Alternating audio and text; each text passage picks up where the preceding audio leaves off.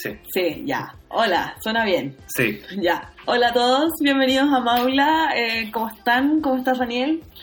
Bien, Nacha, ¿cómo estás? Muy bien. Después de esa vacación. Puta, no fue una vacación, po.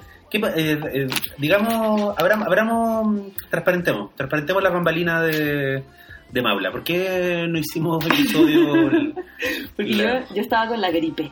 Pero la madre de toda la gripe. Estuve ocho días en cama. Estaba ahí con un... ¿Qué, qué, qué gripe era esa? La gripe No tengo idea, como que hay cachado que la gente te empieza a decir como, no, es que anda un virus. ¿Siempre anda un virus? Siempre anda un virus. Sí. Y justo a mí me tocó. Ya. Como que tuve fiebre y todas las síntomas de gripe. ¿Y cuál es tu remedio? ¿Cuál, cuál es tu forma de enfrentar la gripe? Depende, pero en general es trioval. ¿Ya? Y esta vez eh, ocurrió el milagro de que apareció codeína en mi casa. Así que trioval y codeína. Y, y sabéis que el tercer día tomando codeína ya era una rapera gringa, colgada. Ya. No, el tercer día tomando, esa, tomando ese jarabe ya se me pasó. Así que sí, así que los que se puedan robar recetas de estrellitas rojas, háganlo en su gripe, les va a hacer muy bien. ¿Qué hueá era? ¿Te acordás cuando se hablaba? No sé si todavía, capaz que todavía se hace. Se hablaba que los cabros tomaban un jarabe. Ese, pues, la codeína. Ah, ya. Sí, pues. Pero es un cipe, cipeprol. ¿Te acordás del cipeprol? ¿Todavía lo venden? No, no cacho nada de eso. Puta, no sé. Yo, mi conocimiento de drogas así sintéticas es muy. es de rebote. Como que tengo Ya. amigos que alguna vez en los locos 90 probaron weá. Puta. Y a veces me cuentan y tiran talla. Los locos 90. Los locos 90. A ve- A veces me tiran, me tiran datos así o, o- o- o aluden a novelas de Fuguet. Ya, Que las novelas de Fuguet Sí, en los po. 90 tenían muchas muchas como menciones a la droga. Ajá. Oye, Nacha, ¿en qué estuviste en estas semanas? ¿Qué viste? ¿Qué estuviste leyendo? Ya, fue bacán porque, bueno, leí Quiltra de la Nelly Uribe y me gustó harto, lo encontré muy lindo. ¿Ya? Eh, Es un libro de cuentos. Es un libro de cuentos que se lee rapidito y está muy bien escrito. Ya. Eh, me gustó. Y después me puse, inmediatamente empecé a leer una de Nick Hornby que se llama Cómo ser, cómo ser buenos. Y esa weá ha estado muy graciosa. Me he reído mucho. Ya. Horby es el tipo que hizo... Alta fidelidad. Y Fever Pitch. Y Fever Pitch, claro, está- el del Arsenal. ¿Cómo se llama esa película en español? Eh, no sé, pero lo raro es que tiene dos versiones. Pues tiene una que es con fútbol, que es la inglesa, donde que, Sí. que creo que es con Colin Firth. Y está la versión gringa, que fue la que llegó a Chile, que creo que se llama Amor en Juego. Ya, eh, en esa sale Jimmy Fallon. Y, Con Drew Barrymore. Que onda la mezcla rara. Sí. Pero me acuerdo que a mí me gustó esa película. Yo no la he visto. Pero el- cambian el fútbol por el béisbol. Claro, yo vi la del fútbol, pero no he visto la del béisbol. Ujú. Y yo leí ese libro también. Y bueno, en, en la típica onda de, de este escritor, el, libro es muy gracioso, los personajes son graciosísimos, las situaciones por las que pasan, porque es una, es una doctora de clase media que tiene una familia con dos hijos, el marido que es un columnista, son típica familia clase media de la, de, de la Inglaterra, y el gobierno se empieza a colgar con un chamán, ¿cachai? Ya. se empieza como y, y un chamán, el chamán es un flight, un drogadicto que sana con las manos, ¿cachai? Ya. Entonces, em, Como alta- altares, altares de la luz. claro, es como, se encuentran como con un altares de la luz. Chucha. Entonces la weá es muy graciosa porque la mina está todo el rato preguntándose si es una buena persona al encontrar que este weón es un chanta, Ya. pero que es un weón que predica amor y entendimiento y cuidar a los pobres y todo eso. Entonces ella que ella que es doctora, que ha trabajado para ser buena toda su vida, Ya. ¿cachai? Llega este drogadicto flight a decirle qué es lo que tiene que hacer para ser buena. ¿Cachai? Y ahí estoy en, es- en ese momento donde se produce ese quiebre como de ella. Entran en crisis. Claro, La raja. Sí, está muy bueno. Y mm, eso en cuanto a las lecturas y en cuanto a los visionados, porque tuve mucho tiempo en cama. Me imagino. Netflix te abrazó. Netflix me abrazó. Bueno, si yo fuera, perdón, disculpa, si yo fuera el señor Netflix, eh, como Netflix es pro- hoy día es una de las empresas más, más exitosas del mundo en Sí. términos de contenido y de internet, eh, yo le pagaría a unos buenos para que diseñaran una cepa, unos biólogos que hicieran una, una cepa así mm, de gripe pero palollo, así que te durara una semana en cama y que toda la gente, la weá sería un tremendo negocio para Netflix, Claro. ¿cachai? Y, y de- podrían ser diferentes, diferentes tipos de bacterias para diferentes tipos de visionado que uno tiene que hacer, ¿cachai? Claro, Porque a veces hay visionados más largos, hay otros más cortos. claro. Necesitáis de repente tres días de licencia, cuando de repente necesitáis diez. Gran modelo de negocio. Súper. Capaz que ya lo hicieron y nosotros estamos puro weyando. Claro, y mi gripe fue un intento de eso. Claro, un prototipo. Bueno, lo que hice fue ver Bojack Horseman. No sé si la cacháis. Ah, sí, no, no, no, no la he visto, pero me han hablado de ella. Está buenísima. Me la recomendaron porque me gusta Rick and Morty. ¿Mm? Eso fue así como, si te gusta Rick and Morty, te va a gustar Bojack Horseman. ¿Y ¿Te la recomendó Netflix o te la recomendó un Me lo ser, un recomendó ser un humano? ser humano. Con, con esa, con esa premisa. Ya. Entonces yo dije, ya bueno, y la vi y te juro que han sido risas como las de Rick and Morty. Me he reído igual de fuerte, eh, es muy buena. Las voces son puros bacanes además, porque está Will Arnett, Amy Sedaris, ¿Ya? la Alison Brie y Paul F. Tompkins, que es un, un comediante gringo que hace voces. ¿Sabes que un día tenemos que hablar de, de la serie de la Amy Sedaris Running with Scissors?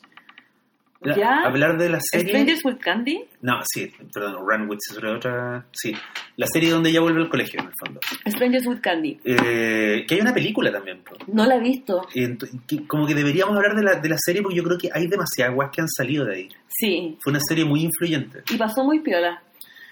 Como, bueno, es que Freaks and Geeks ahora no es, no es una serie piola, digamos, No, es una guay de culto, pero más o menos es el mismo fenómeno. Claro. Sí. Ya, y, y Bojack Horseman sucede, yo sé, en el ambiente como de Hollywood. Claro, sucede en Hollywood y ocurre con este, este, este caballo antropomorfo que era un actor, ¿cachai? Como de una, de una sitcom ochentera y ahora está de capa caída, venido a menos y muy deprimido porque mm, su vida una, fue una mierda en el fondo. ¿Ya? Y es muy entretenida. Es que no, no, no sé cómo contarla sin contártela. Eh, pero sí te voy a decir esto. Me, reí, me he reído mucho. Es como una buena serie de Netflix está hecha episódica. Tenés que verla desde el principio. Ujú. ¿Cachai? No, es, no, no son capítulos unitarios. Entonces hay continuidad, lo, lo que a mí me parece muy, muy entretenido. Eh, y como que el humor es negro, así, pero negro, negro, negro. La sombra, del, la sombra de la sombra. ¿Cachai? Porque se ríe así de las weas, de repente, como que uno no sabe si quedar deprimido o reírse a carcajadas. ¿Cachai? Como es ese tipo de humor.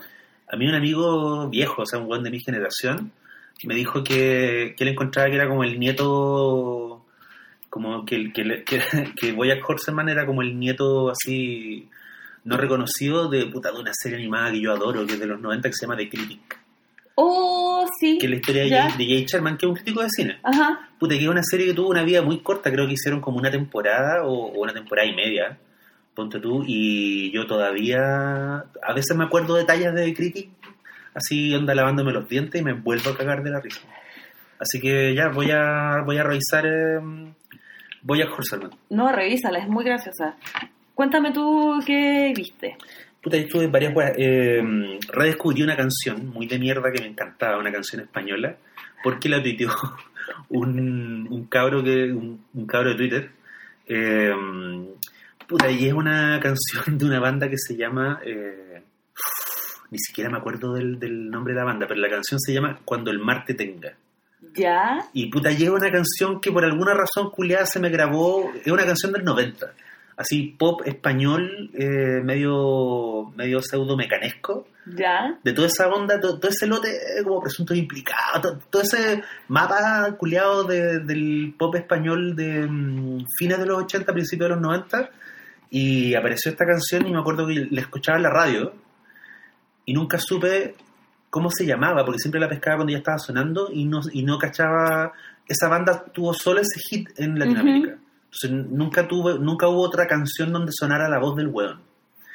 Y años después vi el video en MTV y dije como, ¡ah, esta es la canción! Y esta semana, después de 20 años de no acordarme de la canción, eh, esta weón la, tuiteó- la puso en Twitter y yo la pongo como, el último de la fila se llama la banda.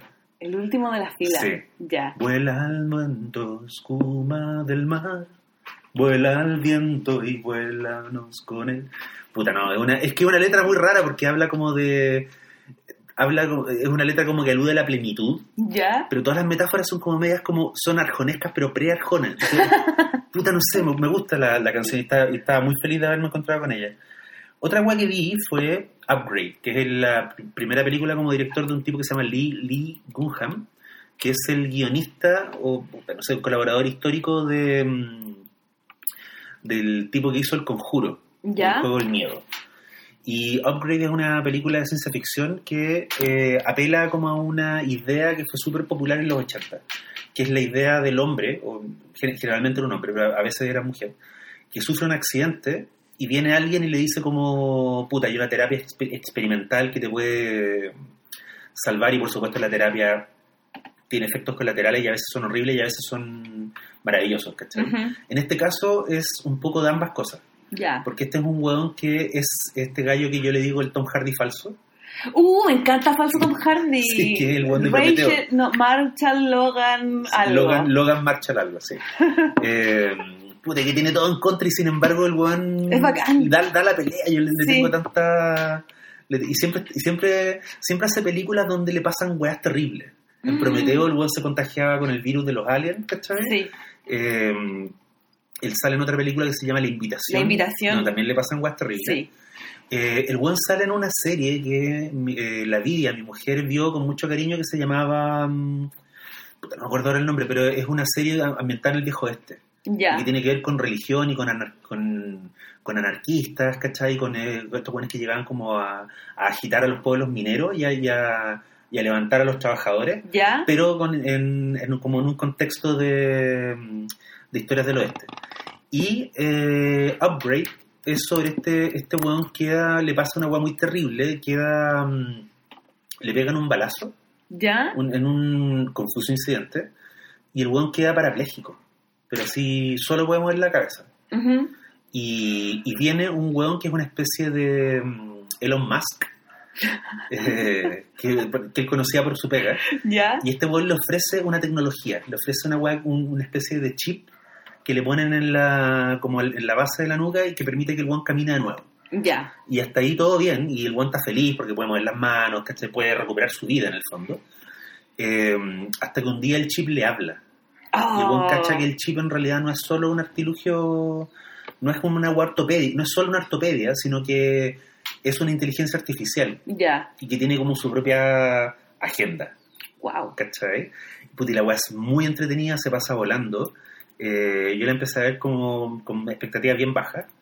Eh, porque igual ando buscando buena ciencia ficción, weas que me, que me gusta. Ando muy pegado con recuperar eh, cosas de ciencia, de ciencia ficción. Y, y esta weá me encantó. Me encantó. Ya. El, cable, lo pasé a la raja, pero sobre todo me entretuvo mucho. ¿La viste en el cine? No, la vi en Blu-ray. Eh, ¿Qué otra cosa? Vi un documental sobre cementerio de animales, pero no el libro de Stephen King, sino que la película, Ya. que es la película es del 87 y nunca fue tan Cementerio de animales nunca fue tan buena película. Pero, No en el, suena. pero en el promedio de las, de las adaptaciones que se hacían de Stephen King, Ya. post El Resplandor, eh, puta, la weá brilla. ¿cachai? O sea, hoy día si la comparáis con lo que se considera cine de terror, la weá está muy por arriba de la media. Y la dirigió una mina, lo que era muy raro en ese contexto. Ujú. Y el documental te habla de, de- Tiene dos vertientes. Una es cómo llegó ella, que se llama Mary Lambert, cómo llegó ella a dirigir una película de terror que igual era como ultra prestigiosa porque estaba basada como en el bestseller de los 80 que tenía Stephen King, que era Cementerio de Animales. Y que para él era una de sus novelas más importantes Ya. y era una de las que más le había costado escribir. Y King puso dos condiciones para que se hiciera la película. Una que se filmara en Maine, que es la zona donde suceden todas sus historias. Y porque hasta ese punto, creo, ninguna de las adap- adaptaciones se había filmado en la zona. Ya. ¿Cachai? Entonces Juan dijo, tengo poder, soy Stephen King, ¿cachai? Ya soy, un, soy una marca, soy J.K. Rowling. Entonces el buen exigió que la película se hiciera en Maine. Y eso, y el documental es muy bonito porque van al lugar y los locos dicen como, bueno, la casa de Stephen King está allá. Entonces habían escenas donde los buenos están filmando y de repente como que los buenos giraban la cámara y estaba Stephen King Mirando. en la ventana de su Oh. casa. y la otra hueá alucinante es que Mary Lambert llegó a dirigir Cementerio de Animales porque hubo una huelga de guionistas. Ya. Entonces, por una serie de reglamentos internos de Hollywood y de los estudios y de los sindicatos, eh, la única forma de capear la huelga de guionistas como estudio, sin que te quede un hoyo en la programación del año, es que tú pongáis, a- o sea, le dis luz verde a guiones que estén listos, que no, que no requieran reescritura, porque no puede haber reescritura sancionada por el sindicato durante la huelga. Ya. ¿Cachai? Entonces los buenos dijeron, ya, ¿qué guion está listo? Y una productora ejecutiva dijo, eh, bueno, el guion de Cementerio de Animales, está listo.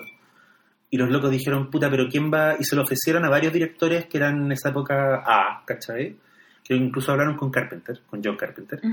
Y ningún director hombre, ¿cachai? Perro alfa, eh, quería, no, quería trabajar con un guion sí, al que no le podía meter mano, Ya. ¿cachai? Que era como porque estaban en un zapato chino producto de la huelga. Sí, po. Y así bajando, bajando, bajando en la lista de prioridades de, de nombres que tenían, llegaron a Mary Lambert. Y ella dijo, ya, el guion me gusta, si ustedes me quieren, yo lo hago.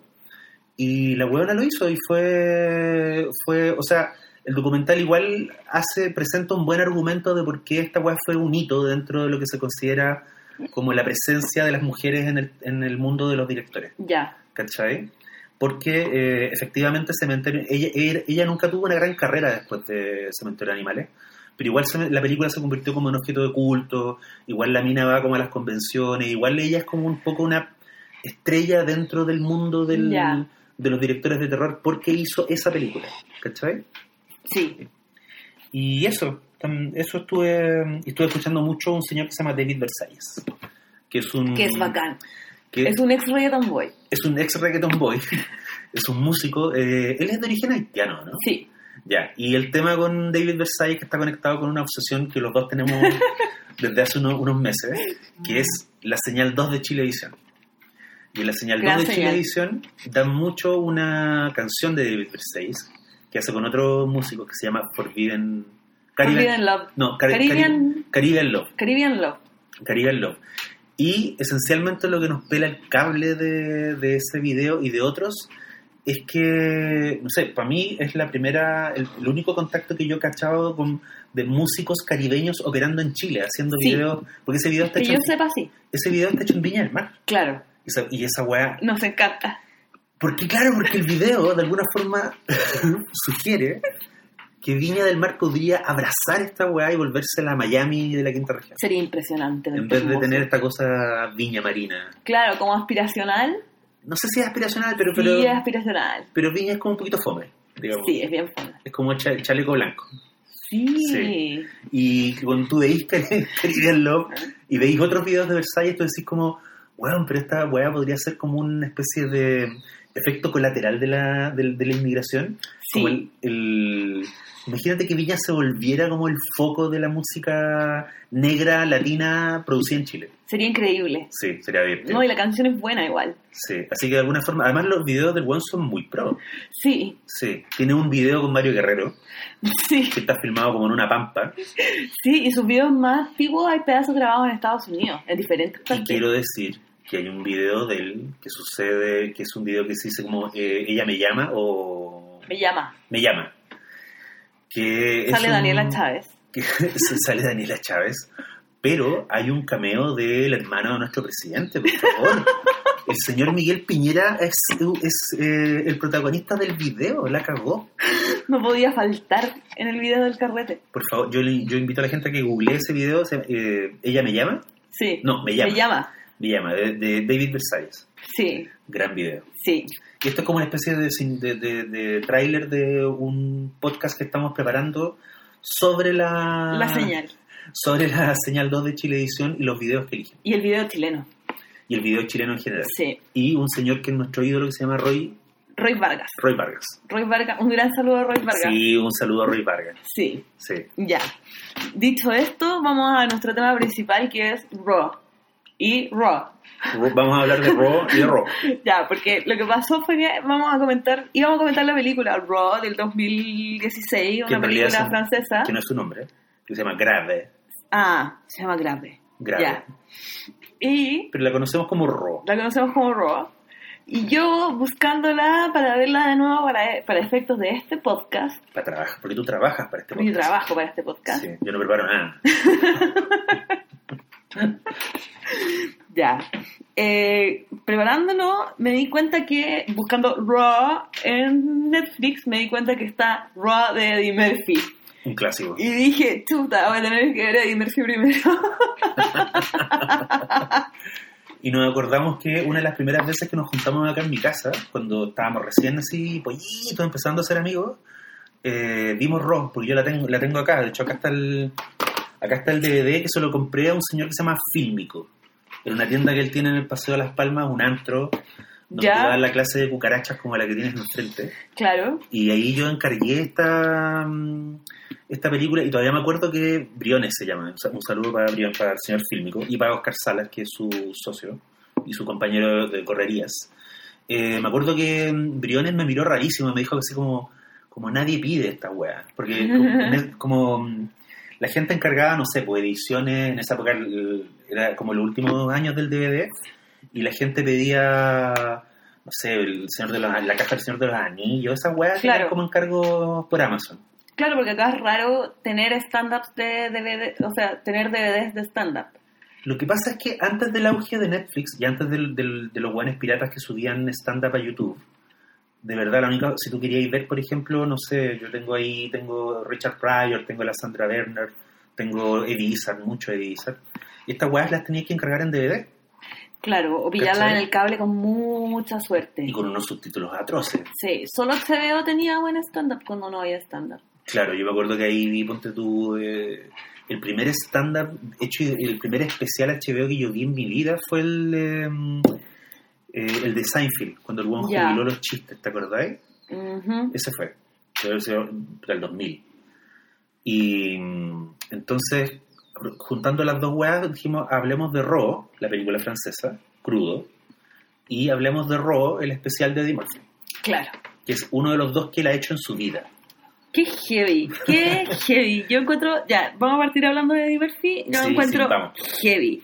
Es que además, justo antes de empezar a grabar, se me ocurrió buscar la edad de Eddie Murphy cuando grabó Raw y tenía 26 años. 26. 26 años. o sea, ya mm, no, no se puede creer. Yo a los Porque- 26 años creo que ni siquiera, como que ni, siquiera tenía capacidad de pagar el crédito universitario.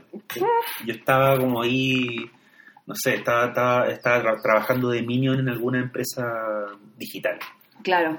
¿Y tú qué, está- en, a qué, ¿En qué estabas a los 26? Estaba trabajando de Minion en revista M. No, no era tan Minion. Pero estaba en revista M. Ya. No, iba bien encaminada. Hacía tu artículo. Hacía mis artículos, la pasaba bien. Ya. Sí. Bueno, el asunto con, con Raw es que eh, es un stand-up del 87, eh, que fue el segundo especial que el one hizo en su vida. Eh, el primero se llama Delirious y es un clásico. Sí. Y Delirious es del 83 y Eddie Murphy ahí tenía... ¿qué? 22. 22. Y hay que decir que Eddie Murphy hoy día resulta como de... Como anacrónico. O sea, es súper difícil de creer, pero Eddie Murphy fue un, el one saltó a la fama en Saturday Night Live. Sí. Y el buen salvó ese programa, porque el programa se le habían ido como todos los buenos históricos. Bill Murray, ¿cachai? John Belushi se había muerto, o estaba por morirse, creo.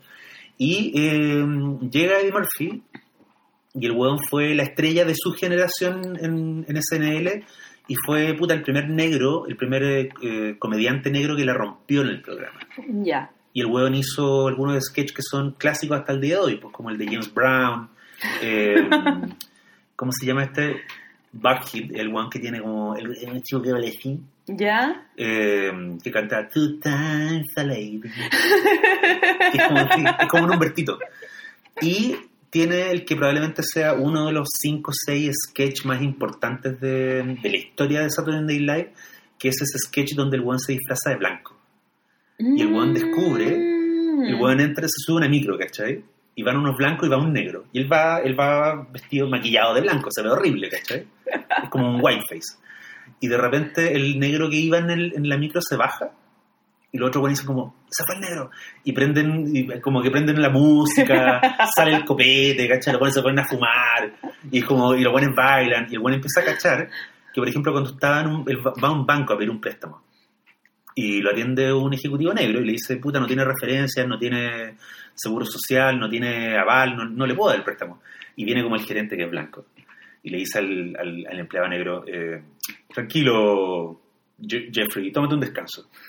Y se sienta y mira a Eddie Murphy, que está maquillado de blanco, y le dice, ah, tan negro, weón. Ya, ¿cuánto querías? Y, como- y- y todo el sketch, la idea del- de Eddie Murphy diciendo, eh, los blancos de verdad se portan distinto cuando hay... Claro. Cuando, cuando, cuando no hay negros alrededor, ¿cachai? Ajá. Y puta, y ese sketch ha tenido mil vidas, se han hecho un montón de versiones, le han hecho homenaje, David Chappelle lo, lo, puta, lo plagió en un episodio de su show, ¿cachai? Hay películas completas de hombres disfrazados de... Hay películas completas sobre Sí. esa idea, eh, pero el original es de Murphy. Claro. Y en ese, ese, ese de Murphy, que hoy día es súper extraño, o sea, como que no, no se puede no se puede concebir, eh, porque para la generación, para tu generación y para los buenos más jóvenes, Eddie Murphy es este señor que hace películas infantiles, ¿cachai? Sí. Pero este weón en los 80 no era infantil. Y el humor de Delirious y de Raw es puta. No solo es adulto, sino que era incorrectísimo entonces. Sí. ¿Cachai? Ha- Habla tú un poco de, de- de los temas de Raw. Bueno, Ro empieza súper mal. Porque primero, bueno, primero parte siendo como, como, como el eco de, de lo que pasó en Delirious. Y es como, bueno, me fue bien, pero me quiere pegar Michael Jackson, me quiere pegar... Mr. T. Claro, me quiere pegar Mr. T. y ahí se va diciendo un par de cosas impresentables de mucha gente y de después de los gays, Sí. de los blancos, de, las, de ciertas minas. Sí. Pero después se pone bueno. Pero al principio hay, un, hay, un, hay una especie de pequeño corto. eh, ah, don- ¿verdad? donde sale él de niño. En el fondo es, un- es una, una dramatización de una weá que supuestamente pasó, que era él como en una Navidad familiar. eh, Claro, y sale Samuel L. Jackson muy joven. Y es el único que se ríe con el chiste, porque Sí. le- en el fondo todo el tema del sketch es Eddie Murphy niño contando un chiste que es una weá... Y presentable. O sea, pero es que lo que pasa es que es un chiste muy ordinario, Sí, sobre animales. claro. Y el único weón que se ríe es Samuel L. Jackson. Es que es súper... Es súper... mm, No, nada. Es horrible el chiste en todo caso. Sí. claro, pero es que yo encuentro que el weón lo pone como para... Es un parche antes de la herida. El weón dice, eh, lo que yo hago no... O sea, soy vulgar. Sí. Es como una defensa de la, una No, apología es de la como, soy vulgaridad. un niño. Soy un niño. También está, también está esa lectura, claro. Sí. Y hay que decir que el weón sale vestido como con, una, con un traje como de de Oh. cuerina azul, que parece como que se Es lo... como lila, como que se lo pegaron al cuerpo. con líneas negras. Como que si yo tuviera que dejar los 80 en, en, en un par de trajes, serían como los conos de Madonna, ¿cachai? Y este traje de Murphy. Bueno, Sí. la chaqueta roja de Michael Jackson, obviamente. Sí. Pero, y, y este traje pegado al cuerpo de Murphy, que lo encuentro así. es una obra de arte de, de la moda, pero también es atroz. Al, mismo, tiempo, claro. Sí. Es como la idea que tendría un diseñador ochentero así, muy jalado de cómo luce un alien. Sí. Como la ropa de Buck Rogers. así. Claro, y, y, y muy como hombre de los 80, está sin nada debajo, está pecho pelado, con la chaqueta de cuero encima, Porque puede. porque puede. Porque digamos, claro. digamos que el weón era mm, muy atlético. Era muy atlético, sí. Sí. Y tiene un foto gigante que le gusta mucho mostrar. Sí. Y se da vuelta y se lo toca, y las minas gritan. Sí. No, el One tiene una. O sea, de hecho, yo creo que eso es parte importante como de la rutina. Hay una parte de la rutina que tiene que ver con las mujeres, Sí. que es bastante larga. Yo creo que la mitad del stand-up es sobre la relación entre hombres y mujeres. Y el weón la centra en dos cosas. Uno, el- la idea de que las mujeres, a las mujeres les gusta el sexo tanto como los hombres, que igual era una idea, no sé, de comedia del 87, ¿cachai? Ajá. Eh, sobre todo que la dijera en público un weón que era una estrella de Hollywood. Eh, y la otra, la otra parte tiene que ver con qué pasa cuando el amor se acaba. y, el- y el divorcio. Y la mitad. y half.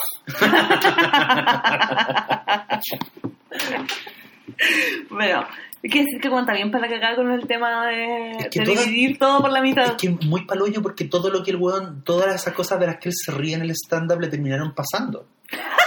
¿Cachai? La relación que él tuvo con la Spice Girl, Belle V se llama, ¿no? sí. Eh, esa relación terminó muy mal y hubieron muchos abogados involucrados y fue un cagazo. Sí. Un cagazo, puta, no, no fue como lo que le pasó a Paul McCartney, pero an- anduvo como en la misma zona en términos económicos. El weón tuvo que poner mucha plata en- encima de la mesa. Sí.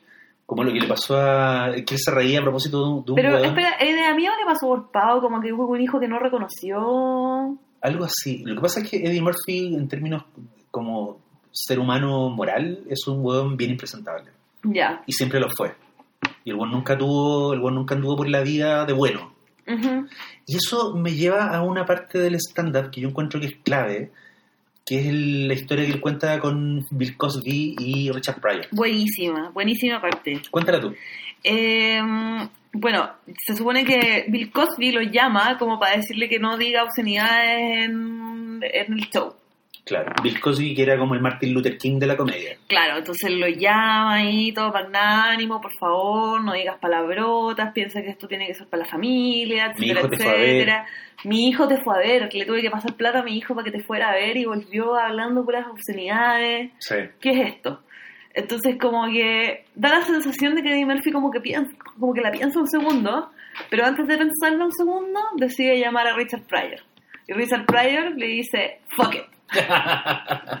le dice, le dice, tell the nigger that suck my dick. no, y Pryor le dice, No, Pryor le dice, te paga. es, no, no, no, ese no, le dice, le, le dice otra forma, le dice, la gente se ríe, sí, you get paid for, o sea, te, te pagan, entonces le dice, le dice, le dice, dile a Richard Pryor de mi, dile a Bill Cosby de mi parte, have a cock and smile and shut the fuck up. que have a cock and smile era, un- era el lema de Coca-Cola en los 80. Ya. Y, y se usaba para insultar también, Ajá. ¿cachai? O sea, tómate una Coca-Cola, sonríe y anda de la chucha. Sí. ¿cachai? Y es muy bonito porque ahí el one marca una diferencia con gente como Cosby. Sí. Y, deja, sí. y él marca su comedia al tiro también. Y el one, el one dice que en el fondo él está en el bando de Pryor. Sí, pues. Y el weón, tengo que decir que, aunque Pryor es un weón más obsceno, eh, Murphy es un weón más cruel. Sí. eh, en, el, en los chistes, en el humor que él tiene hacia las relaciones, no necesariamente hacia las mujeres, aunque el one hace muchos chistes crueles sobre las minas, pero el one hace él- en el fondo es un weón muy misántropo, no misógino, es un, es un weón que mira el mundo de una forma muy oscura Ajá. y el weón tiene, tiene la peor imagen puta de la gente blanca, de los hombres, de los hombres negros, de las mujeres, ¿cachai? Y el weón- hay una parte en la que él, él imagina como la única manera de evitar que una mina le quite la plata en un divorcio ¿Ya? Y es que el weón decía me voy al fondo, al corazón de África a buscar una mina que viva en la jungla. ¡Oh, verdad!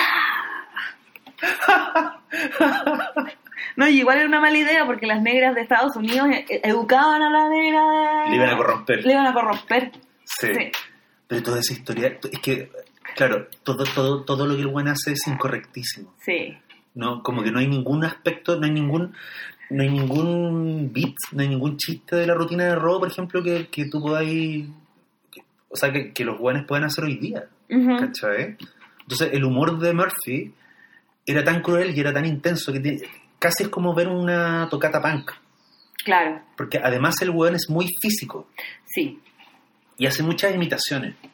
Ah, sí, pues es graciosísimo en ello. El weón es muy bueno. Sí. No, el weón es un showman así. Es como que estuvierais viendo un concierto de rock. No, es realmente una estrella. Eso, Sí. Como que a mí eso, eh, claro, por una cuestión generacional me llama mucho la atención y porque como que de cierta forma da la sensación de que Eddie Murphy nunca fue famoso en mi vida.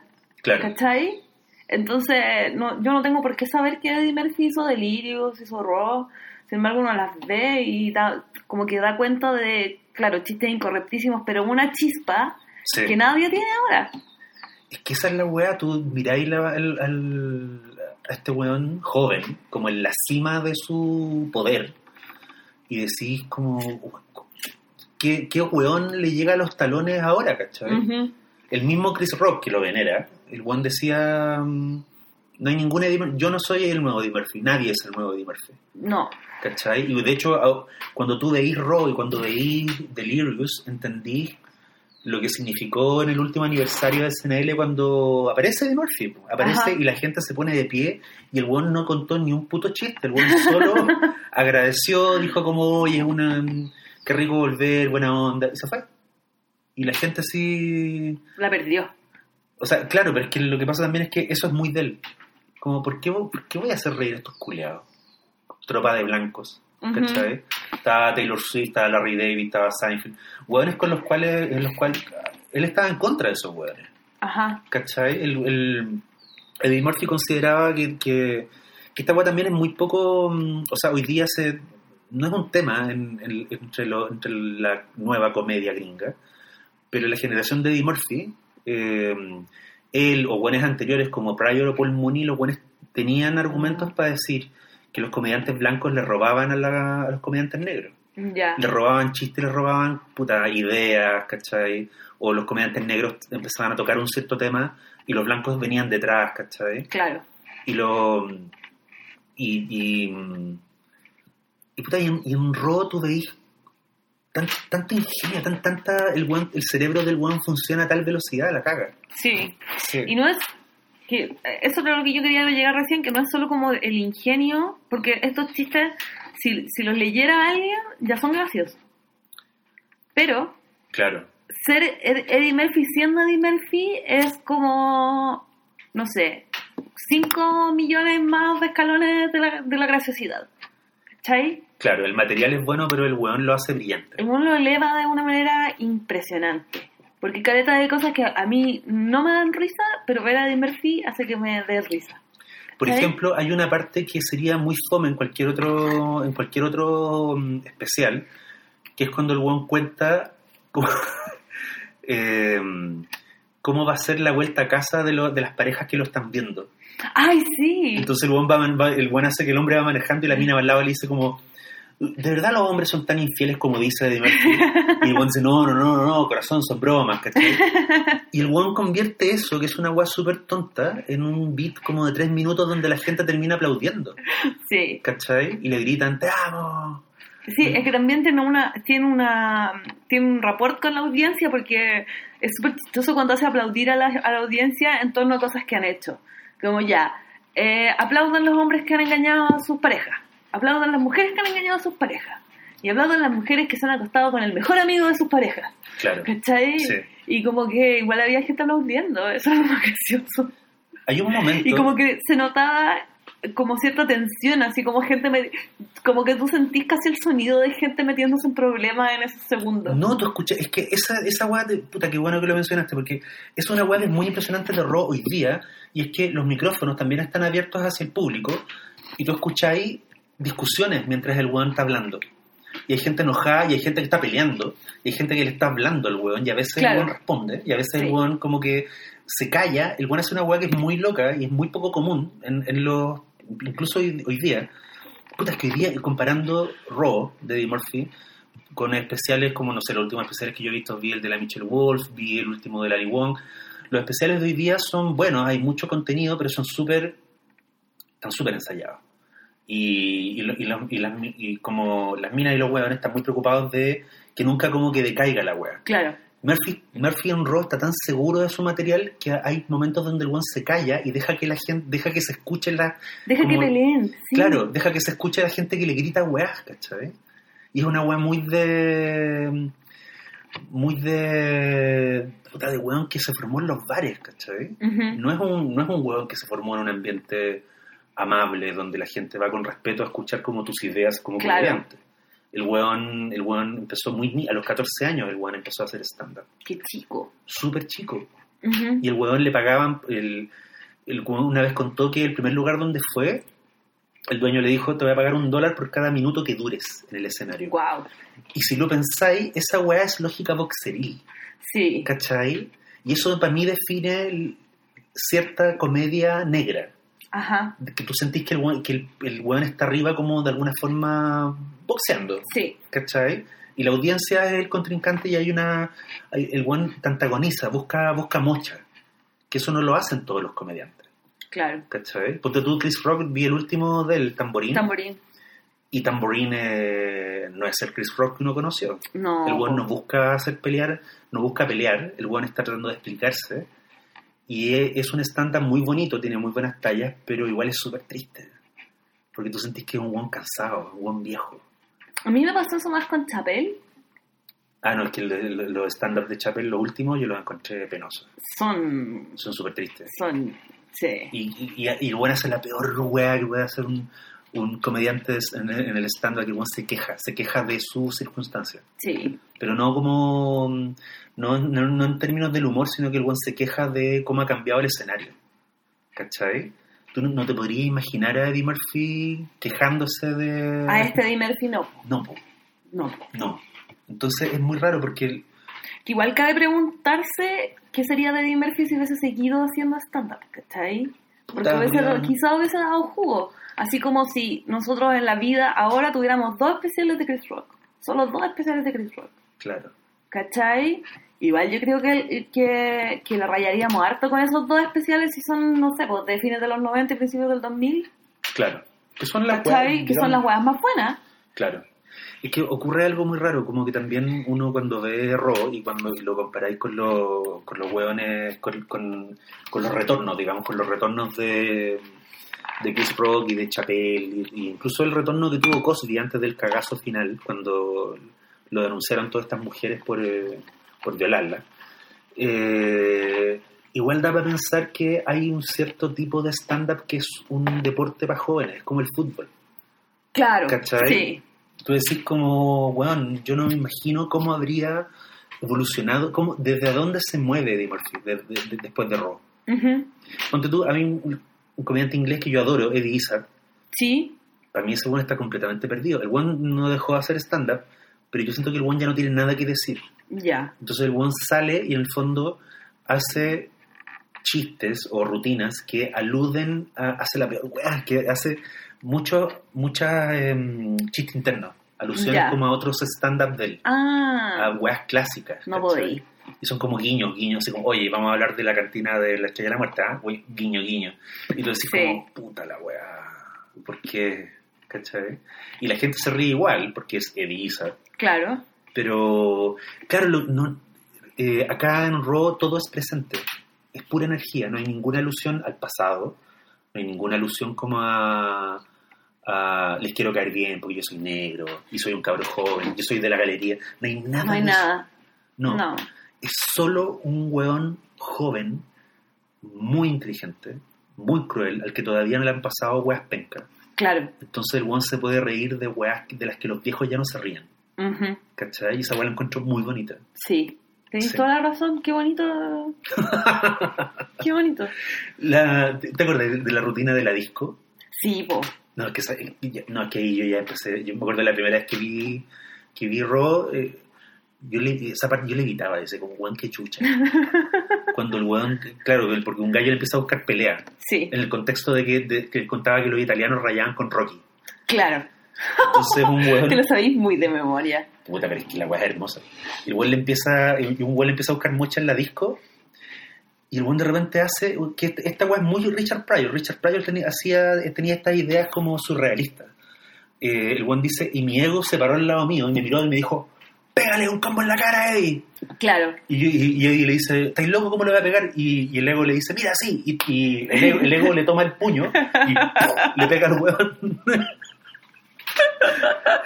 Y el weón dice, ¿para qué hiciste eso? Y el ego le dice, weón, tenéis que de vez en cuando tenéis que pegarle un weón para que la gente te respete, la weón. Y el otro weón se para sin que el loco lo vea y le pega un combo. El weón dice, y el combo sonó así. Y mi ego dijo, ¿qué chucha fue eso? Y mi boca dijo, Y empezó. Y el weón hace la weá. El weón crea una, una situación dramática Sí. con- entre él, el, el puño del weón, su ego y su boca. Sí.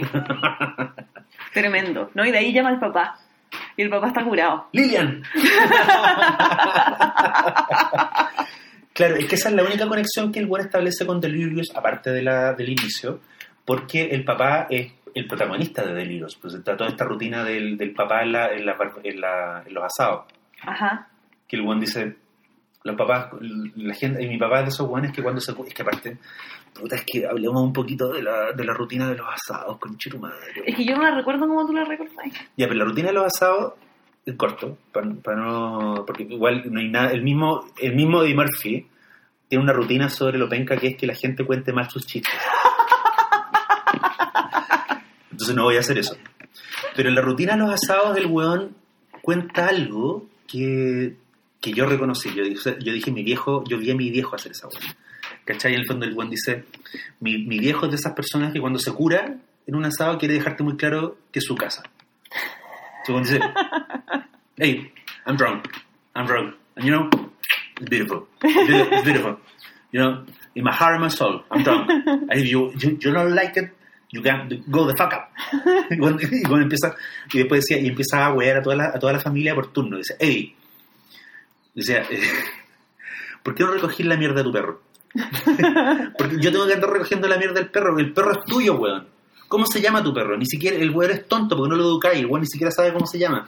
Y el weón decía, esta mierda no es Scooby-Doo, weón. El weón hace caca, tenés que limpiarle la mierda. Y el weón decía, Eddie, ¿sabes lo que hago? ¿Sabes lo que hago cuando llego tarde en la casa cansado y veo a tu cagada de perro tirado en la alfombra? ¿Sabes qué hago? Voy y le pego una patada, weón. Y le pego una patada en las costillas a tu perro. Y después me cago de la risa. Entonces, ese personaje reaparece en Raw Ya. porque cuando a, a Murphy le pegan el combo, el buen llama a la casa Y el papá está curado. y el papá está curado. Y está Claro. la rutina de las hamburguesas que, que le hacía la mamá también. Claro. Claro, y, la, y el papá, antes de contestar el teléfono, ya está peleando con la mamá. po. Claro. Y hace esta rutina hermosa donde el buen Y dice... ahí, le- y ahí también le dice, I'm drunk and it's beautiful. And it's beautiful. I'm drunk. Dice, Lilian, Lilian, I'm, I'm not gonna answer the phone. I'm fucking Alexander Graham Bell in this shit. No, y el weón como que toma una... Toma, y el weón se, se pica tanto porque la mujer no va a contestar el teléfono que el weón dice, ¿qué? Voy a hacer reglas nuevas de la casa. Lilian no puede ocupar el El teléfono. Después, Lilian no puede salir nunca más de la casa. Y la weá es que es muy bonito porque tú lo, lo mirás hoy día y Murphy no está siendo misógino.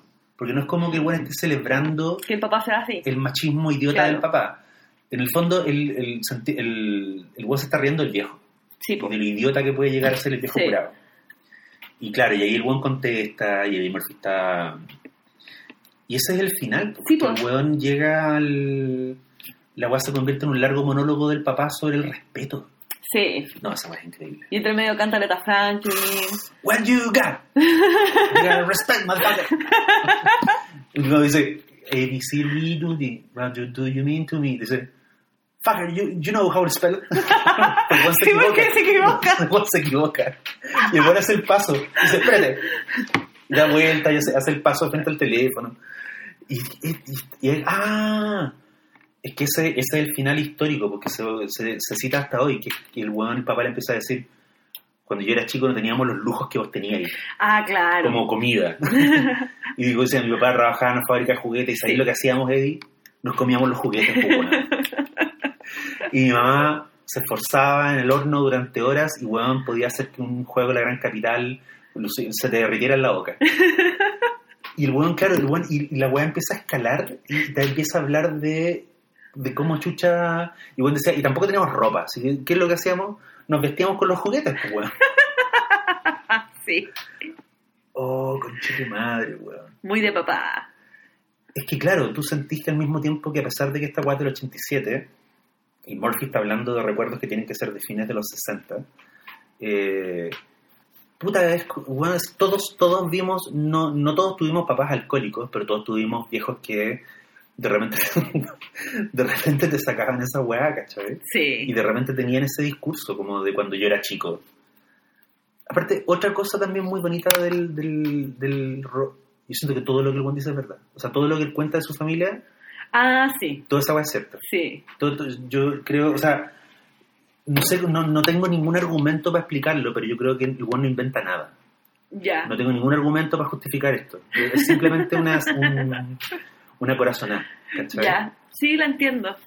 La entiendo totalmente. Mm. Te quiero preguntar, ¿qué opináis de la rutina de la mujer yendo a las Bahamas? Oh, me encanta.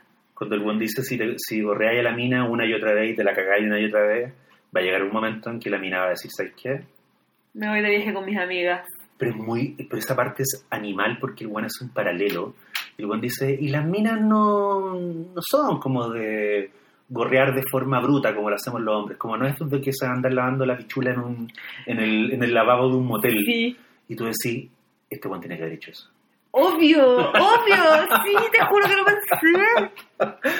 Es que era demasiado gráfico. Y el weón dice, claro, y la mina se va a las Bahamas.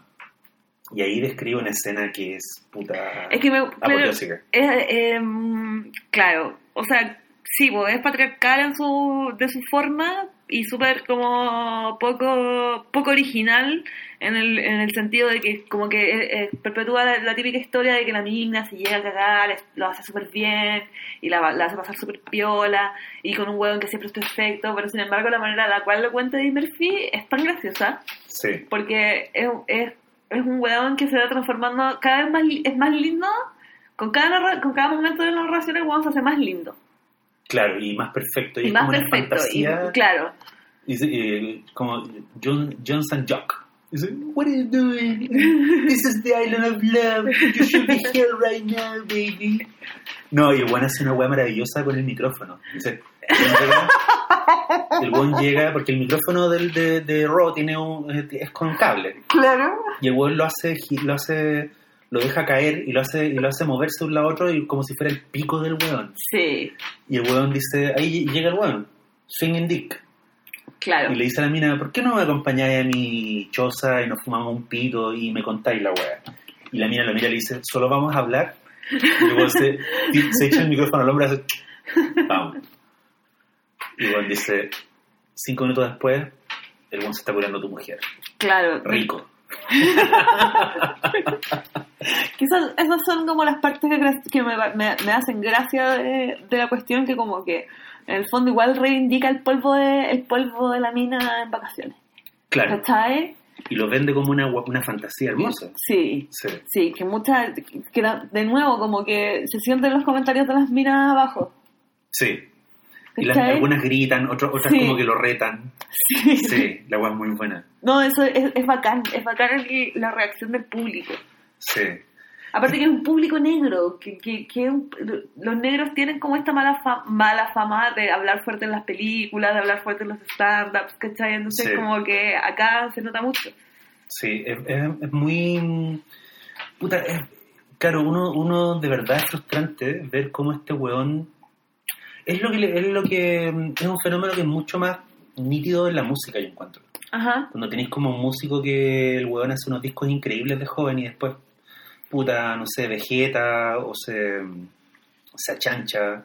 Claro. Eh, hay ejemplos en Chile, hay ejemplos en Estados Unidos sobre todo.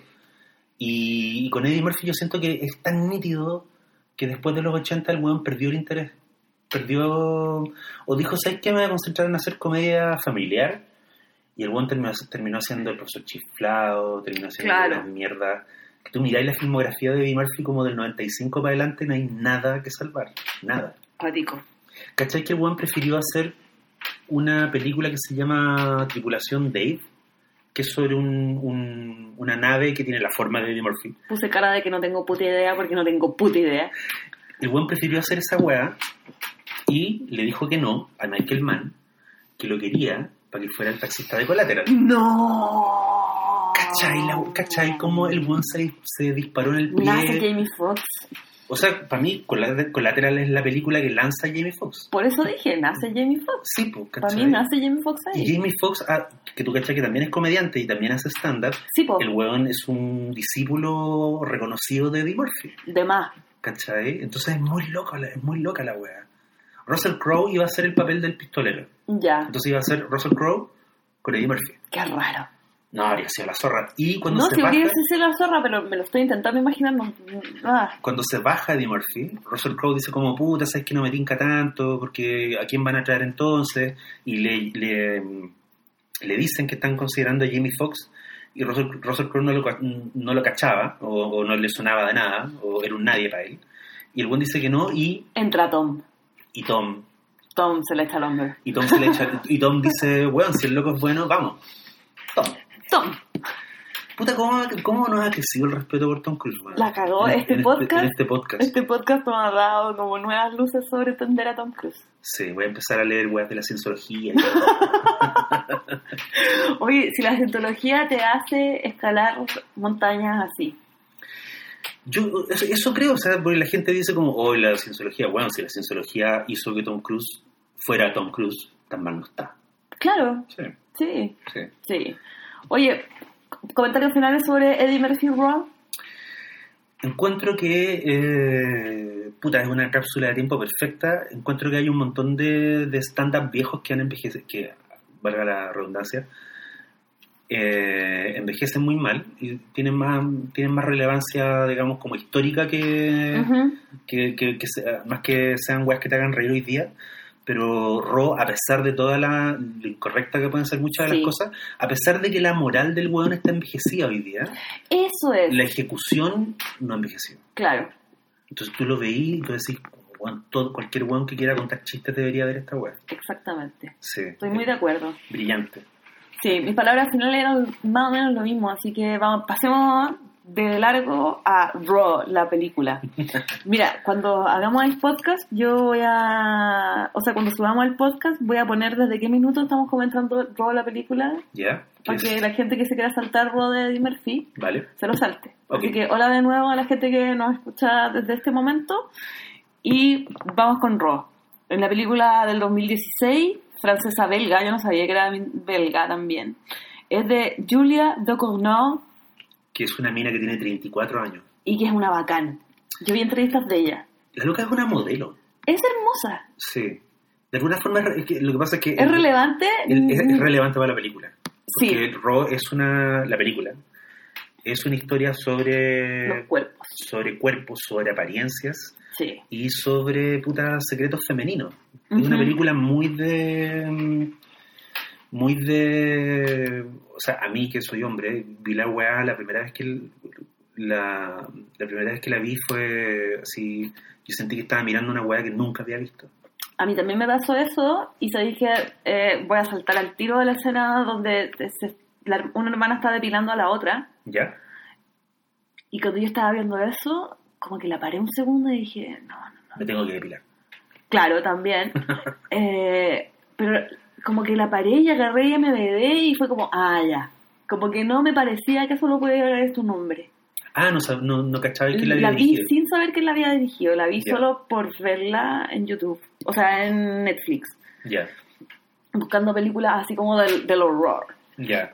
Eh, y cuando llegué a esa escena, y tiene, tiene eh, cosas tan sutiles y de tanta intimidad femenina, ¿cachai? Y no lo digo porque se esté depilando el bikini, sino que porque como que que, lo- que sean hermanas, que se estén depilando con cera, que sea la primera vez de la hermana chica. Tiene, tiene tanto valor, pero co- como, que no me puedo imaginar un hombre encontrándole valor a eso. ¿Cachai? Dándole valor estético. Es que tiene valor estético y narrativo y... Ah, tú dices como que en el papel, como no te, no te imaginas a un hombre escribiendo esa escena. Claro, y tampoco dirigiéndola como está hecha.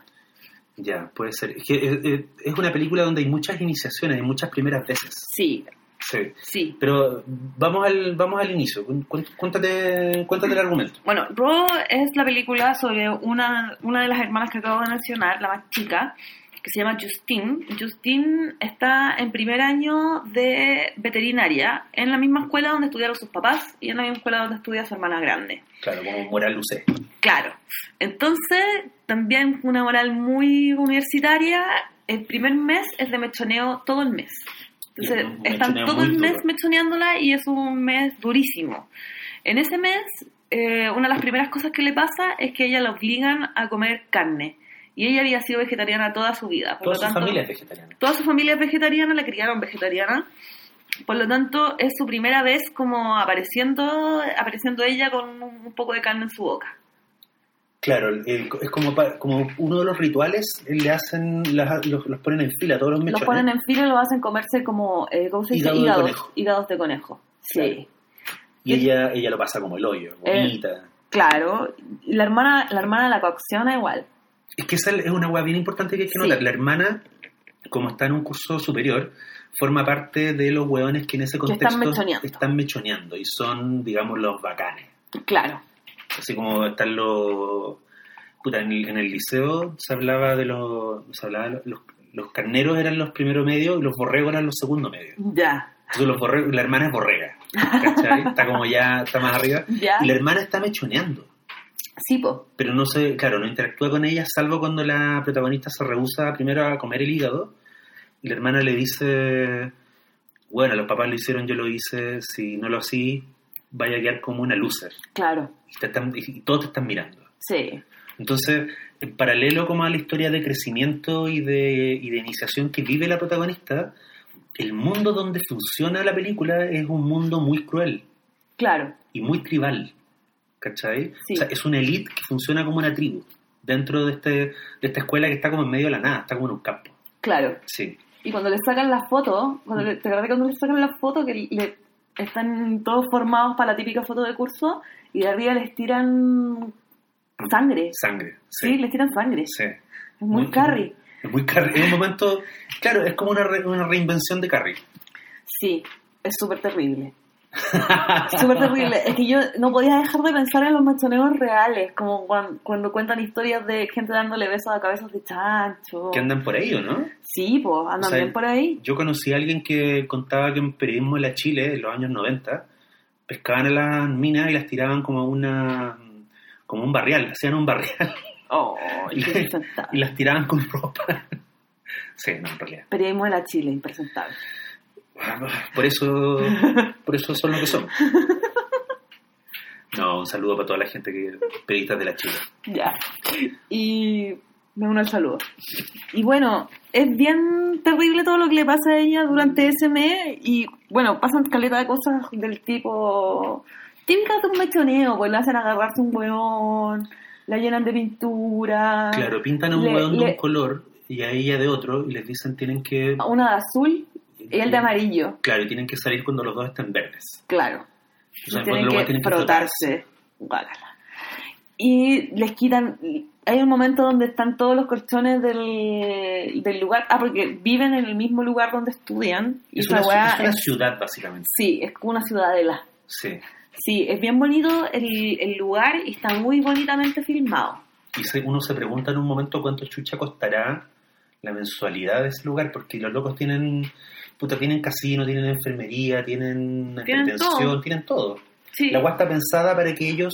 Es que también esa agua está muy bien, porque uno se da cuenta que la, la escuela no- a lo mejor no fue concebida de esa forma, pero funciona de manera que ellos nunca tengan que ver el exterior. Claro. Y es una escuela con enormes recursos. O sea, ponte tú, las hay una clase donde los buenos van a una, a una sala médica donde hay un caballo que está colgando, ¿te acordáis? Sí. Sí. Sí, hay salas médicas que están llenas de vacas. O sea, de hecho, las clases son tan perturbadoras como lo que le pasa a la mina. Claro. Sí. Sí. Sigue, sigue contando, por favor. Eh, me quedé en que la hermana la obliga a comer carne, por lo tanto, ella de pronto se empieza a dar cuenta que tiene como una pulsión tremenda por comer carne. Primero, ah, primero, primero, prim- lo que primero le pasa es que le da como un sarpullido en todo el cuerpo. Una hueá asquerosa. Sí, Es como Es como- Momento Cronenberg. una lepra así atroz, Sí. una lepra así que la deja atroz y que se le empiezan a caer como los pedacitos de, que- de piel. Mm. Em, Como el, el como te despellejáis cuando te, te pusiste al sol. Fuiste un día a la playa y te quedaste al sol y con aceite. Claro. Te frieron con aceite. con rayito de sol. No, sí, una hueá terrible. Y va a la enfermería y la enfermera le pasa una crema Esa- específica. Esa escena es muy rara, porque te acordás que la enfermera, eh, como tratando de deducir qué chucha le pasó a la pendeja, porque la enfermera le dice como, es una, es una alergia a algo, pero no Ujú. sabe a qué. Y la enfermera como tratando de tirarle la punta, le cuenta una historia de una cabra que tenía problemas de anorexia, ¿te acordás? Sí, Una cabra que era gorda. sí. Y, y es una historia que es bien triste, eh, que da la impresión de que ha pasado muchas, que da, da la impresión de que esa enfermera ha visto muchas weas. Y la enfermera yo siento que le da... Que se fuma un pucho en la sala de examinación. Muy francés. Y yo siento que la doctora, o sea, que la enfermera le cuenta esta historia, que es una historia sobre una niña que rechaza su cuerpo, porque la enfermera siente, o sea, la enfermera no sabe que lo que le está pasando a esta pendeja, pero sí siente que el origen de esa alergia es- debe ser una hueá que está en la cabeza de la niña, Ya, ¿cachai? sí. No es un virus, no, es un- no es que se agarró una bacteria, no. Entonces la enfermera como que le trata de dar un consejo con esta historia que es bien terrible. Ujú. Pero es una, una muy buena escena. Sí. Y bueno, y de ahí le empieza el- la pulsión carnívora. Claro, Primero se roba una hamburguesa, claro. en, en la cafetería. Después como que come pollo crudo del refrigerador. Qué asco. Y ahí, y ahí empiezan los otros para mí. Ya. Eh, Claro, pero la, mm, la weá se empieza a poner dura después de la depilación. Claro. Aquí, ahí ocurre como un, un primer clímax así, es que es muy cuática esa escena. Porque la, la voy a contar. Dale, sí, no hay que contarla. Está Justine, la hermana menor, siendo de, estaba de piernas abiertas, acostada en una cama, y está su hermana mayor, Alexia, y la Alexia va y le empieza a depilar el bikini Con cera. con cera rosada. Eh, a ella le duele mucho, entonces, bueno, pasa algo que es, es muy típico en la depilación casera, ¿cachai? Que es como que la, la- la cera te queda pegada, Claro. ¿cachai? Entonces la cera le queda pegada en la entrepierna, la hermana chica se vuelve a reclamar, obviamente, la hermana grande sale media desesperada a ver cómo lo soluciona, va a buscar un par de tijeras y se tijeretea un dedo. Claro, lo que pasa es que Que tiene... hay un perro también. Sí, pero lo que pasa es que la hermana chica está de piernas abiertas, la hermana grande tiene, tiene la tijera como está por cortarle la mm, está por cortarle la cera, pero tiene las manos juntas y la chica, la hermana chica se impacienta, se asusta y mueve violentamente la pierna y se escucha la tijera que hace. Ah, sí, y la y tú no sabés qué pasó y la hermana chica como que levanta la cabeza y le dice ¿qué pasa? ¿qué pasa? y la otra hermana como que le muestra la mano y le falta el dedo del corazón en el fondo claro. y se desmaya. Terrible. Y Claro. está, y está el perro, que es el perro de la hermana, que primero el perro como que humea a Justine y después se queda como ahí Sí. al lado de la hermana desmayada. Y la hermana no desmayada, la Justine, La, hermana, la protagonista. bueno, llama, llama, llama a la enfermería y todo, pero se queda con el dedo en la mano, con el dedo de la hermana. Claro. Y en esa pulsión se empieza a comer el dedo de la hermana. Le cuesta. Claro, y la, y la es escena y la escena está filmada como un momento de revelación muy importante, porque ya descubre, claro, que una, un- porque una weá es comer pollo crudo, una weá es comerte, es robarte una hamburguesa en el casino, pero otra weá es que tenías en la mano una parte de tu hermana Sangrando. y te la empezáis a comer, mientras Claro. la hermana al lado. No, es tremendo. Y lo que sucede, claro, es que la hermana despierta y la ve. Claro. Y, y eso es muy importante porque después cuando la hermana por fin va al hospital y, le- y la, hacen un- y, la, y la ven y llegan los papás, eh, la hermana sin que nadie la fuerce le dice a los papás que el perro se comió el dedo. Claro. Y eso, digamos, eh, condena al pobre perro porque los papás, el papá le dice a la protagonista, una vez que un animal probó sangre, no, no podemos volver a confiar en Sangre él. humana.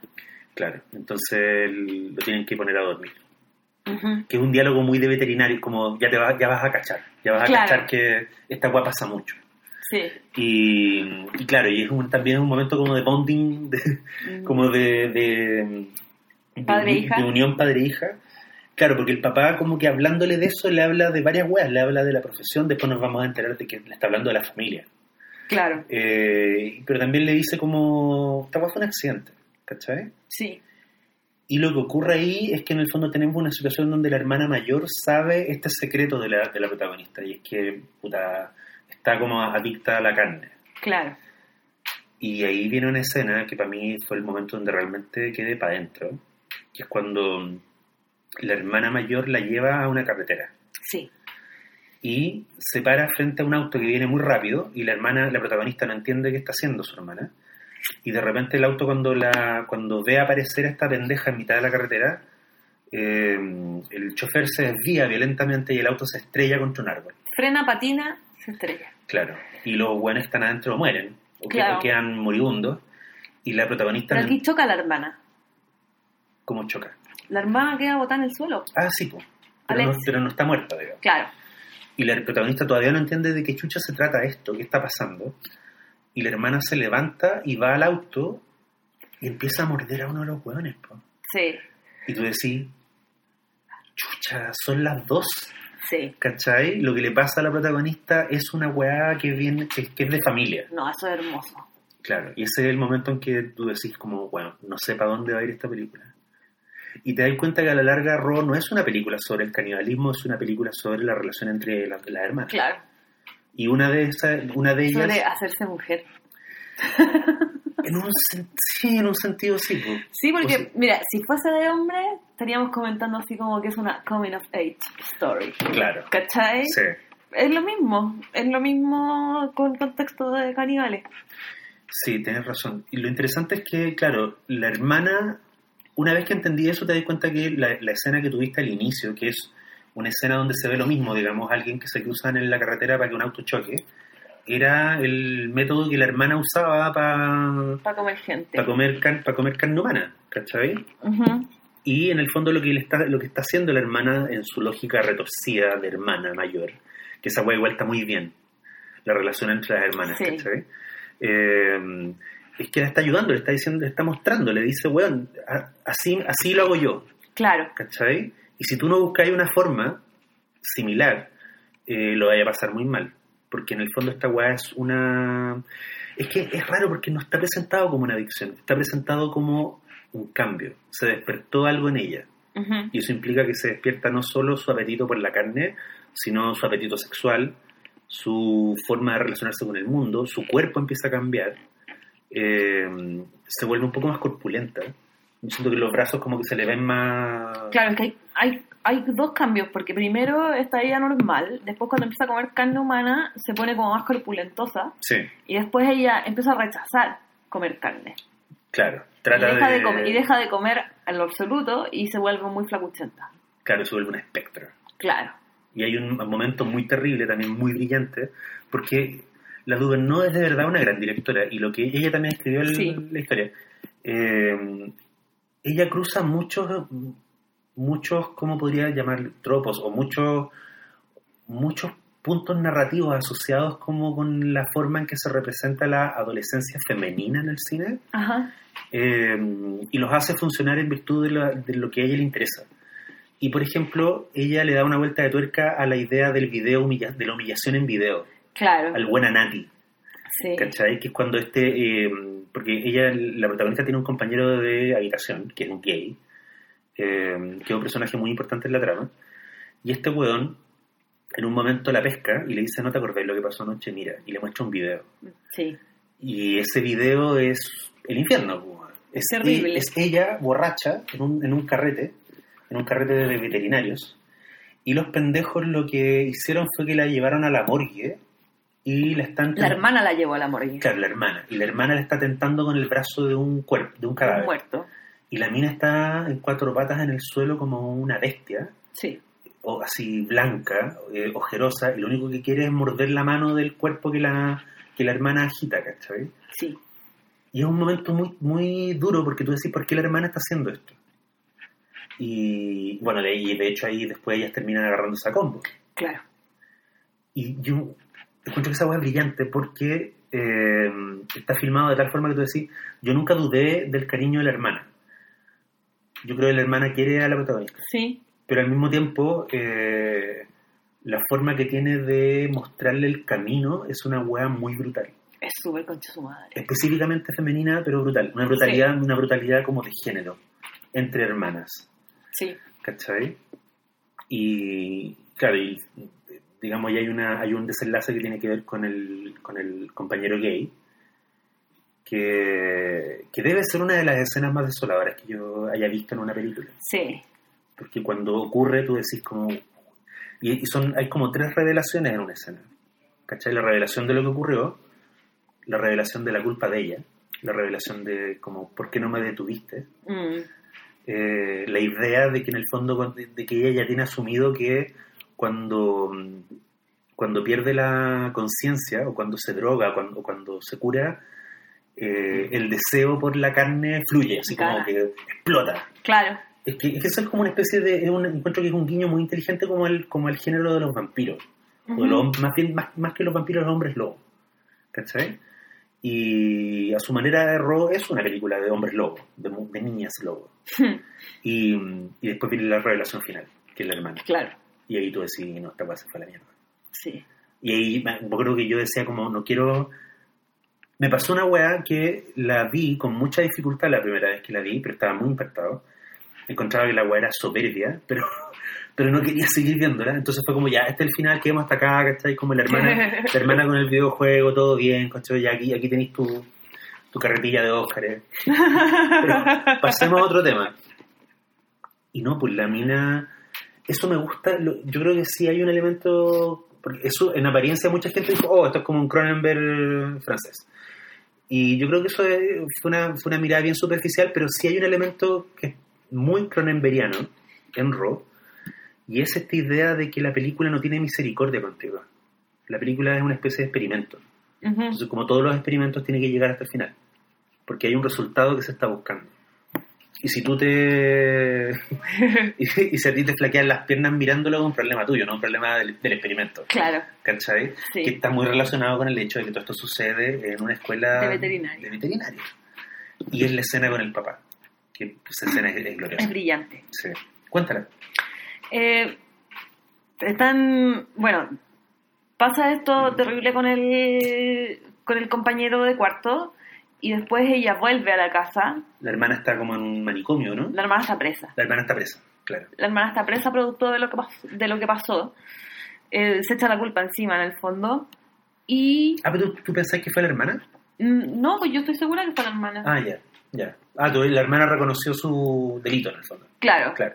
Claro, pero en el fondo las dos deberían estar presas. Sí. ¿Cachai? Por eso sentí que la hermana se echó la culpa. Sí. Em, y ella se va a almorzar con, los papás, la mamá la obliga a comerse todos los vegetales y se va. No te levantes de la mesa hasta que termines el plato. Claro, y el papá se queda acompañándola y ahí es donde el papá le dice, puta, esto es algo con lo que nosotros siempre supimos que íbamos a tener que lidiar y nunca supimos en el fondo cómo resolverlo. La cámara está muy cerca de él. ¡Ah! Y por primera vez notáis que el güey le falta un pedazo del labio superior. Ah, yo lo había notado en la tele de Narco. Sí, y tú empezás a decir, concha, tu madre, no, no, no, no, no. Y claro, tú sabís como dos segundos antes lo que el buen va a decir.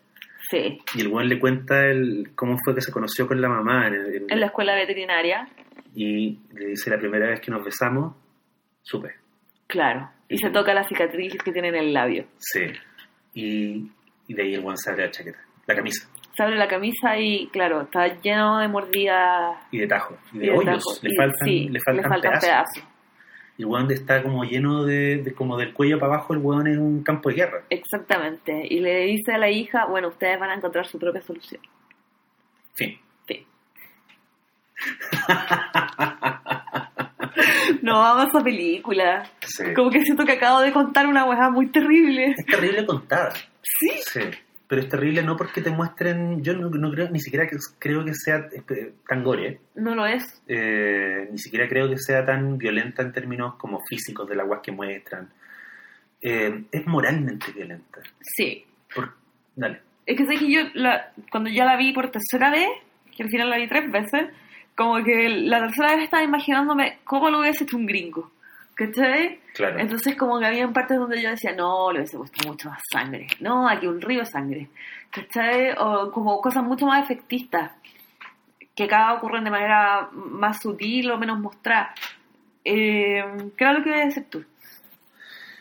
Que yo creo que igual, eh, siendo una primera película, como que hay, hay weas que tienen que ver con, no sé si es falta de confianza o no sé, o tal vez mal, malos consejeros, pero yo creo que la, la directora, Ducournau, eh, hay una cosa en la que la pifia y se nota mucho, que es el, uso de la música. La música, sí. Sí, la música remacha weas que no tiene que remachar. Sí. Y hay momentos donde tú, tú te das cuenta como espectador, tú dices como aquí sobra. Claro, y hay momentos donde aparece antes. Sí, y la música te anuncia el cagazo y te anuncia lo que viene y es no, ¿por sí. Ahí, ahí es el momento en el que cae una película que de lo contrario es hermosa, está muy bien contada, está bien actuada. Sí, yo no, no, me puedo imaginar, a lo mejor fue como una concesión, a lo mejor la película sin la música era, mm, era menos de género, porque igual tú podías argumentar que Ro es una película de terror. Podrías, venderla de esa forma. Ya. El terror puede ser, o sea, hoy día cuando la gente piensa en películas de terror, piensa en, puta, no sé, el Juego, el juego del miedo, el conjuro, pero el terror es un concepto súper amplio, ¿cachai? Claro. Hay, yo no sé, hay un documental de Ignacio Agüero que se llama No Olvidar, que es sobre los, desaparecidos, sobre los asesinados de Lonquén, que para mí es puta, la gran película de terror que se ha hecho en Chile. ¿cachai? Y es un documental, súper sencillo. Ya. Entonces el terror puede estar en cualquier, bajo cualquier formato. Yo creo que Robo califica como cine de terror, pero yo creo que en ese, en ese espíritu eh, dijeron como no, hasta hay que meterle música. ¡Pam! Y, eso, y aparte es una música súper invasiva. Sí, es exagerada. Es una música, es una música que es mucho menos sutil que la película. Sí. La, no la barata, pero como que hay escenas que yo creo que son menos impactantes. Sí, hay escenas a las que le quita, le quita expectación. Sí. Como que hay momentos en los cuales... Y también cuando, cuando la vi por segunda vez, o estaba odiando la música. Porque cuando la vi por primera vez, la música me anunciaba que tenía que ponerle atención a las cosas. Claro. Como... A lo mejor lo pusieron para eso. Sí, pero ¿qué no sé? Es una película de terror. Si uno está mirando la película de terror con Igual mucha atención. Pensar que la generación millennial mira mucho el teléfono. Ya, esta película no es para mirar el teléfono. No, para nada. No. De hecho, ¿sabes Aparte no le sobra nada. dura como 93, 94 minutos. Es, muy corta. No tiene escenas de relleno. No. No tiene ninguna escena de relleno. O sea, todo, todo importa. Sí, tiene, una, tiene un ritmo que es como casi... A mí me recordó a rato, en, en un buen sentido, me recordó el, el resplandor, no en términos de, de que esté el nivel del resplandor, que creo que es una gran, gran película, eh, pero tiene esa cosa como de como es inevitable. Entonces, la- como, como avanza hacia un final que es terrible y que es atroz, eh, no pierde tiempo, Claro. no es sentimental. No. ¿Cachai? Eso, eso me gusta mucho. De la, del- no, tiene, no tiene momentos, ponte tú, no hay una escena donde las hermanas se abracen y se quieran, no hay un momento donde ella tenga un, un, un diálogo con el compañero gay que no sea, que no esté cargado. Claro. ¿cachai? Eh, y sabéis qué, puta, es- esto, esto yo lo veo como un gran mérito de la película porque yo creo que por razones que son súper eh, específicas y son, y son muy, muy profundas, la forma en que se la forma en que se muestra el mundo juvenil, el mundo, el mundo adolescente en el cine, suele estar cargada de mucho sentimentalismo, porque está, porque las películas suelen estar dirigidas por adultos Claro. y escritas por adultos. Y la mm, nostalgia tiñe mucho y es muy mentirosa y, y engaña y edita la- lo- las sensaciones que uno tiene respecto a su pasado Ujú. como adolescente. Y yo creo que hay una weá muy bacán de Ro, y es que es una película que te dice que el mundo el mundo juvenil es más parecido, es muy darwiniano Sí, es perverso. y hay muy poca y hay muy poco sentimentalismo Sí. y lo que más hay es tensión, eh, angustia, soledad, ¿cachai? Sí. Deseo, de, deseo de conectar. Y sobre todo también hay una guay que es muy bonita, porque más allá de todo, de todo el tema del canibalismo y de, de la pulsión y de, de comer carne y toda la weá, la protagonista en casi todas las escenas eh, está dudando cómo, cómo comportarse, Claro. ¿cachai? Por eso es muy importante la burocracia del mechoneo Sí. porque el, tema de la iniciación, el tema de pasar a, a una, un tránsito a una vida adulta, el término, la idea del- de la primera vez sexual y también puta profesional, o sea, la primera vez que te enfrentas al mundo, eh, está profundamente, está muy bien, bien puesto en la película esa idea de que cuando tú tenías esa edad y estás en esa situación, no tenés puta idea. Claro. ¿Qué es lo correcto? ¿Qué es lo incorrecto? ¿Corresponde que me hagan estas weas? ¿Corresponde que yo haga estas weas? ¿Cómo me comporto en la sala? ¿Cómo me comporto con un profesor? ¿Es correcto dejar que mi compañero me copie? ¿Es correcto robarme una hamburguesa? L- los límites son, son gaseosos. Claro. Y por eso es muy bonito que en ese mundo, en esa lógica, está ambientada una historia sobre, puta, el último límite, que es el que Claro. comete a otras personas, ¿cachai? Claro. Soy más decir yo que en el fondo, como conocí el canibalismo, ya es uno- un escenario tan hostil. La escuela de veterinaria, Sí. en pleno mechoneo de niños de primer año, Esa es la palabra, es, hostil. es terrible. Sí. Sí. Yo creo que yo he visto pocas películas que sean tan tensas. Incluso en situaciones donde la weá no es tensa, Claro. como una sala de clase o unos buenos comiendo en un casino, tú sentís todo el rato una especie de nervio de por debajo, una casi, pero nervio como película de Scorsese, pero película de Scorsese como en la época del Jale, ¿cachai? Como después de hora. Como que una, una sensación como de profunda incomodidad, sí. como de weón, por, sal de ahí. Entonces, también esa idea de salir de tu cuerpo está muy bien puesta en la película. ¿Cachai? O sea, eh, tenéis una fascinación por los cuerpos ajenos, pero al mismo tiempo rechazáis tu cuerpo y tu cuerpo te está rechazando a ti. Claro, ¿Cachai? sí. No, encuentro que la, la manera en que la mina unió los temas la encontré brillante. Es una gran película. Es una muy, muy buena película. Y sabéis que hay una, encuentro que hay una conexión con Ro, ¿Ya? porque Ro es como la desfachatez del macho, el corazón del patriarcado, el muchas de las cosas contra las cuales lucha el feminismo que vemos hoy día en, en redes sociales y en, la, y en la sociedad en general, están de alguna forma contenidas en la rutina de Eddie Murphy. Sí. Es la... mm, ah, hay un tuit que dijo, que puso una vez el Bruno Córdoba, que, arroba huracán pop, eh, que lo encontré muy bonito porque él decía eh, el discurso de la desfachatez, no, no lo voy a citar de, de- de memoria, pero decía, la desfachatez siempre encierra algún, siempre mm, encierra un tipo de privilegio. Ajá. ¿Cachai? Entonces la irreverencia o el, o el- o el decir las weas como son, en el fondo siempre viene de un lugar de privilegio. El oprimido nunca puede decir las weas Claro. como son, entre comillas.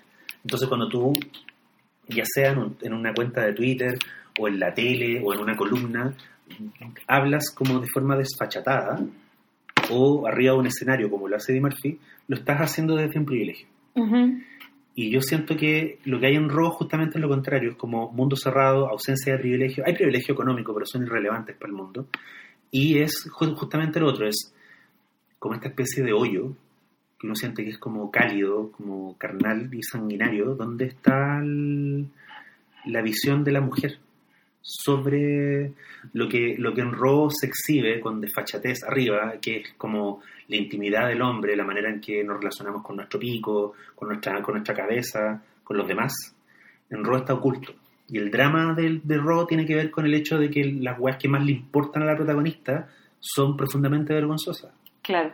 ¿cachai? Como mm, querer tener sexo con tu compañero gay, eh, querer comer, las guas que ella quiere, las guas que ella más quiere, Sí. son tabús, ¿cachai? Sí. Entonces lo encuentro muy... mm, Creo que no... no- hay, hay- encontramos un, un lazo. Lo encontraste. Lo encontramos, lo encontramos. Ya, ¿esas son tus palabras al cierre entonces? No, tío, creo que que cerrar. Ah, yo tengo que cerrar. Oh, tan, tan, tan. Bueno, yo no iba, no iba a hacer una conexión entre las dos. Más allá de que las encontré en la misma pantalla de Netflix. Ya. No, pero eh, para terminar, como que yo quería em, hablar un poco de por, qué, de por qué nos decidimos hablar de esta película. Porque yo no soy ninguna ducha en cine de terror. Ya. ¿Cachai? Que al- algo que hemos ido comentando una y otra vez en este podcast. O sea, viste la cosa recién hace como dos años. Sí, po. Y esa fue mi iniciación en la situación. Eh, porque soy una persona, alta- según yo, altamente miedosa, pero la experiencia me ha mostrado una y otra vez que no soy tan miedosa como yo creo. ¿Cachai? Eh, entonces llegamos a esta película por eso, como por la exploración de, de buscar más terror y que fuese, por lo menos yo llegué a esta película buscando así como un horror de calidad. Claro, yo, claro, yo creo que cuando se dice que hay películas que trascienden el género, Robo es un buen ejemplo. Claro, a eso quería llegar, porque siento que tra- siento que trasciende el género, porque yo sin saber nada de, del horror, y e- incluso denostándolo un poco, no lo encuentro un gran género de por sí, con las cosas que he visto hasta el momento, eh, esta película me pareció una gran película, punto. Ya, ¿Sabes? bacán. Sí. Y yo creo también que eh, es una punta a la que vamos a volver cuando por fin hagamos el podcast que tenemos pendiente de eh, Chivers, sí, pues tenemos pendiente un podcast de Shivers. de Cronenberg. Claro, Bacán, va a ser muy interesante hablar de esa película sí, muy interesante. Ya, y para las próximas semanas tenemos, Viene, vamos a hablar de un cómic. vamos a hablar de un cómic que se llama... Ah, no, espérate, espérate. Ah, Vamos, a hablar, vamos a hablar de una película que yo creo que es El Paciente Cero. Uh, ya. del género de superhéroes, fantasía, cámaras lentas, eh, gente, gente musculosa, Sí, sí, sí. aceitada. Sí, Y es una película de Zack Snyder que se llama Sucker Punch. claro, porque yo dije esto. Daniel, siempre hablamos de películas que nos gustan, hablemos de una weá que no nos gusta, pero nos encanta hablar. No, es que aparte yo creo que a partir de Sucker Punch vamos a tocar un montón de temas que Sí. tienen que ver con eh, de- de sexualización del cuerpo disfrazada de empoderamiento. Oh, es que por dónde empezar. ¿Por dónde empezar? Vamos a hablar del uso del uso del uso de, la, de canciones pop antiguas en versiones como pseudo pesadillescas Chuta, Y uso del vamos- color. y vamos a hablar de un weón que está adicto, que está adicto a filmar a la gente como con un tono verdoso. Exactamente. Eso, eso es Sucker Punch y también eventualmente vamos a hablar de un cómic, de una novela gráfica más bien, Sí. Que, que, que nos interesa mucho que se llama Mi cosa favorita son los monstruos, Mm, que hay mucha gente que respeto que la considera una de las grandes novelas gráficas de- del último tiempo. Sí.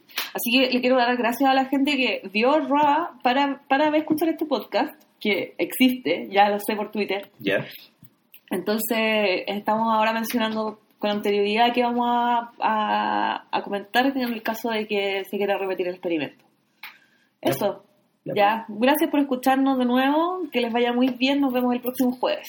Un abrazo. Chao.